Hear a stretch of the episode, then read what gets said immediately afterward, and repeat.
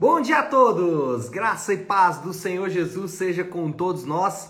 Uma ótima segunda-feira para todos. Hoje é dia 15 de maio de 2023. Seja muito, muito bem-vindo ao nosso devocional de hoje. E nesta segunda-feira, nós vamos aí dar sequência à nossa maratona de leitura bíblica. Estamos avançando e avançando muito bem aí com as cartas do Novo Testamento. Semana passada foi 1 e 2 Tessalonicenses, 1 Timóteo. Essa semana, 2 Timóteo, Tito e também Gálatas. Como que a gente vai dividir aí, se você quiser acompanhar de maneira para e passo, né? Então a gente vai fazer 2 Timóteo 1 e 2, 3 e 4. Então hoje 1 e 2, amanhã 3 e 4. Quarta-feira, Tito. Quinta, Gálatas 1 a 3 e sexta, Gálatas 4, 5 e 6, encerrando essa semana de devocionais. Então, vamos começar com o primeiro, é, com o segundo Timóteo, capítulo 1 e 2. O tema do devocional hoje é desse evangelho e é uma expressão que eu tirei aí do próprio texto, é uma fala de Paulo. E eu não vou ler o versículo direto hoje, nós vamos meditar em 2 Timóteo 1, do versículo 8 ao 11. Eu vou lendo ele enquanto eu vou explicando. Por quê? O que, que acontece? Porque Paulo escreveu a sua carta a Timóteo, a sua segunda carta a Timóteo. A primeira e a segunda carta são bem distintas e em momentos também distintos. Paulo escreve 1 Timóteo basicamente para dar ali algumas dicas para Timóteo em relação ao seu trabalho pastoral, em relação às lidas do ministério que ele teria ali na cidade de Éfeso mas segundo Timóteo ele escreve com uma outra pegada. A ideia de segundo Timóteo é fortalecer Timóteo frente às dificuldades e os desafios diários. Paulo quer então motivar o coração de Timóteo e também, né, interessante porque Paulo endereça a carta para Timóteo, mas ele se dirige à igreja como um todo, e não só a igreja na cidade de Éfeso, né? Mas fala muito ao nosso coração ainda hoje nos dias atuais. Então, Paulo então motiva Timóteo diante dos desafios que ele teria que enfrentar ali à frente da igreja e desafia também, motiva também os crentes da cidade de Éfeso a permanecer firmes. Parece-nos que ali na cidade, como em todo o império praticamente, os crentes estavam passando por alguma perseguição e Paulo então olha vocês precisam ficar firmes. E para isso, para incentivar, para motivar os crentes a ficarem firmes, a permanecerem firmes, Paulo invoca primeiro o motivo para ficar firme, o motivo para permanecer firme, o motivo para permanecer forte, para permanecer é, saudável é o evangelho. E aí a gente vai para o texto agora, segundo Timóteo capítulo 1, versículo 8. Paulo diz assim: Portanto, não se envergonhe de testemunhar do Senhor. Tá vendo? Parece que Timóteo estava ali de fato enfrentando lutas em relação a isso. Mas ele continua dizendo: Não se envergonhe de testemunhar do Senhor, nem de mim, que sou prisioneiro dele, mas suporte comigo os meus sofrimentos pelo evangelho segundo o poder de Deus. Então, o motivo para suportar as dores é o evangelho. Paulo motiva Timóteo a olhar para o evangelho de Deus. E aí, nós podemos fazer aqui a primeira aplicação. O evangelho, ele nos salva, né? Ele nos livra da condenação eterna, mas também nos ensina a viver o cristão ele é chamado a passar a enxergar a vida, passar a enxergar os desafios do dia a dia a partir das lentes do evangelho. E Paulo faz isso aqui com Timóteo. Ele fala: Timóteo, você está enfrentando aí uma grande dor, uma grande luta no seu ministério, você está enfrentando provavelmente perseguições, sofrimentos, e a maneira ou o motivo pelo qual você pode passar por tudo isso é o evangelho. Então, o evangelho, ele não só nos salva, mas ele também ensina como devemos viver a vida. Os princípios de Deus para salvar o homem estão envolvidos também nos princípios de Deus para viver a vida no dia a dia e Paulo começa então dizendo isso, olha, vamos olhar para o Evangelho, porque é ele quem vai nos dar força diante dessas lutas. É interessante isso, né? Porque às vezes, quando estamos enfrentando algum desafio, e todos nós enfrentamos desafios no, no nosso dia a dia, a nossa tendência é nos afastarmos do Evangelho, né? Nos esquecemos da mensagem de Deus. E Paulo faz exatamente o contrário. Se você está passando por luta e dor, lembre-se do Evangelho. Lembre-se de como você foi salvo da condenação eterna. Mas não só isso, Paulo, ele em primeiro lugar invoca o evangelho, mas também ele invoca o evangelho e mostra algo sobre o evangelho que é fundamental. Ele fala assim: o evangelho que nos salvou pela graça e determinação de Deus. Versículo 9, parte A. Ele fala então, né? É, pelo evangelho segundo o poder de Deus que nos salvou, versículo 9, e nos chamou com uma santa vocação, não em virtude das nossas obras, mas por causa da sua própria determinação e graça. Paulo enfatiza algo aqui do evangelho. Ele enfatiza um ponto aqui que por vezes sai da nossa vista de vez em vez. Interessante que Paulo usa um termo aqui que inclusive eu usei ontem na nossa pregação, que é o chamado e a vocação de Deus para todos os crentes. Paulo invoca isso novamente, ele chama a, a memória de Timóteo isso novamente, dizendo: Timóteo, você foi salvo e você foi chamado e vocacionado através desse evangelho. E Paulo vai dizer algo interessante aqui. Paulo lembra Timóteo que a graça e a vontade de Deus foram fatores determinantes na vida de Timóteo. Paulo lembra isso, fala: Timóteo, a graça e a vontade de Deus foram determinantes para a sua vida. Timóteo, talvez, poderia estar ali buscando salvação, buscando justificação para sua própria vida através do seu esforço. Talvez Timóteo estivesse dizendo o seguinte: bom, eu fui salvo pela graça, eu fui salvo pela determinação de Deus, mas agora eu vou me esforçar para continuar vivendo a minha vida cristã. Eu até aceito que fui salvo pela graça, mas não aceito que devo viver pela graça. E Paulo está invocando isso aqui para Timóteo, dizendo: Timóteo, olha, é, você foi salvo pela graça e determinação de Deus, a vontade de Deus. Então não se esqueça disso. E nossos esforços, eles devem existir. Você e eu devemos nos esforçar. Nós somos chamados por Deus, por exemplo, vou dar um exemplo aqui do que devemos fazer, tá?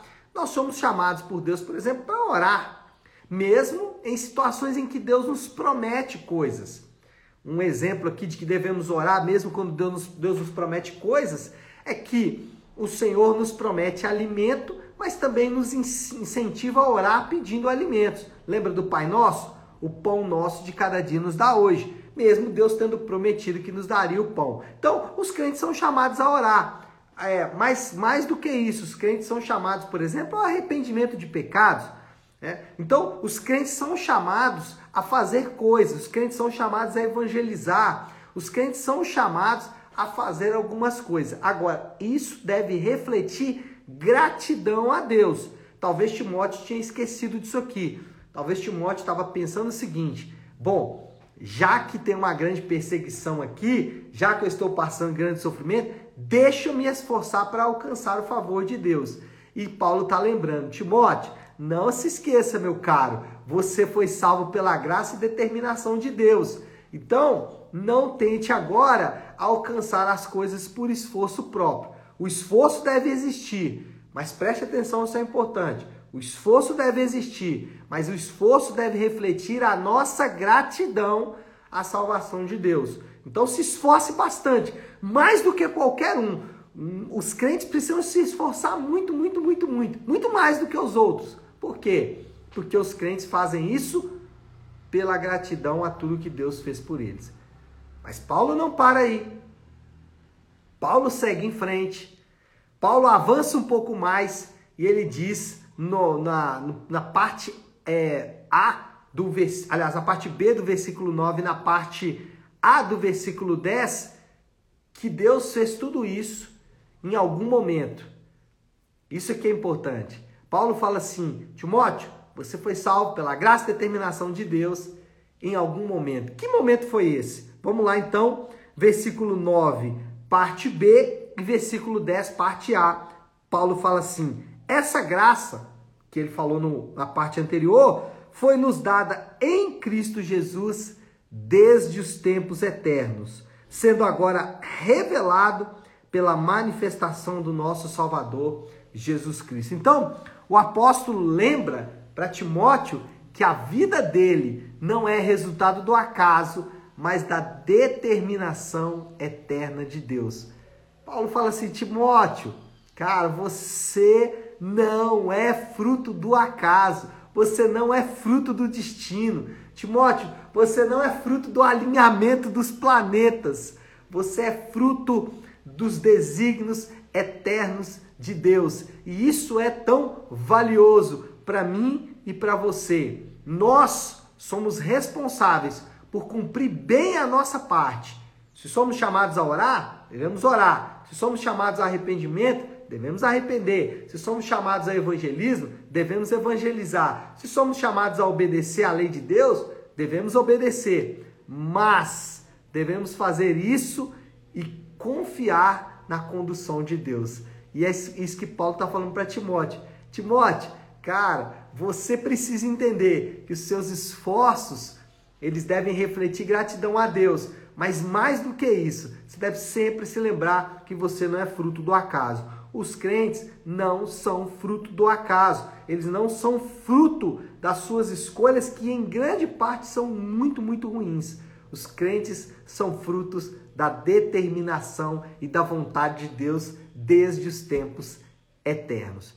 E Paulo encerra a sua fala aqui, seu é, fator motivador para Timóteo. Paulo motiva Timóteo. Então, lembrando do Evangelho em primeiro lugar, lembrando que o Evangelho é a salvação pela graça e determinação de Deus, lembrando que tudo isso aconteceu desde os tempos eternos, mas Paulo fecha com chave de ouro. Então, a motivação para Timóteo. Ele diz assim, versículo de número 11, aliás, desculpa, versículo de número 10, parte B, Paulo diz: Ele tornou inoperante a morte e trouxe à luz a vida e a imortalidade por meio do evangelho. Uau! o que Paulo fala aqui é absolutamente impressionante. Né? Ele diz assim: Timóteo, você não entendeu ainda, meu filho? Você é imortal. É isso que o evangelho ensina. Essa é a promessa mais gloriosa e mais apavorante da Bíblia. a promessa mais rica e mais louca, mais bela, mais apavorante, mais impressionante da Bíblia é essa. Os crentes não morrem. e Paulo faz questão de lembrar isso para Timóteo. E nós devemos nos lembrar disso. Talvez você também está enfrentando aí um dia é, ou uma semana, um período da sua vida de desafios mais contundentes. Lembre-se ou medite bastante nessa palavra de Paulo, especialmente nessa promessa tão gloriosa. Paulo lembra para Timóteo de algo que às vezes nós nos esquecemos. Os crentes não vão morrer. Pastor, mas eu vou morrer, eu vou ah, deitar no caixão e tudo mais apenas como mais uma parte da sua santificação.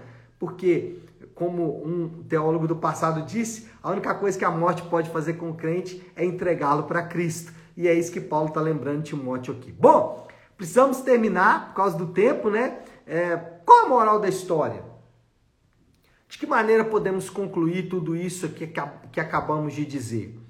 Moral da história é que, em meio aos desafios da vida, somos incentivados a refletir no Evangelho e em seus desdobramentos.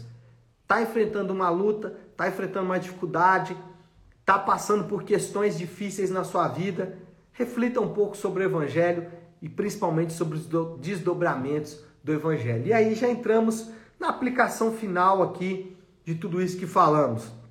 Timóteo, ele foi exortado a meditar no Evangelho quando estava enfrentando uma luta, uma dificuldade, uma tribulação, um sofrimento. E nós também somos é, incentivados a fazer isso. Às vezes a nossa tendência é fugir disso, mas somos também incentivados a meditar, a refletir no Evangelho. E Paulo lembra três coisas que devemos meditar aqui quando falamos do Evangelho: a graça de Deus no Evangelho, a determinação, a vontade de Deus no Evangelho e a imortalidade prometida no Evangelho. Então, medite sobre essas coisas, sobre a graça, a determinação e a imortalidade prometida no Evangelho. Eu tenho certeza que as lutas vão se tornar bem mais leves para você, porque assim foi com os homens do passado, assim foi ao longo da história da igreja, e eu tenho certeza que vai ser com você também.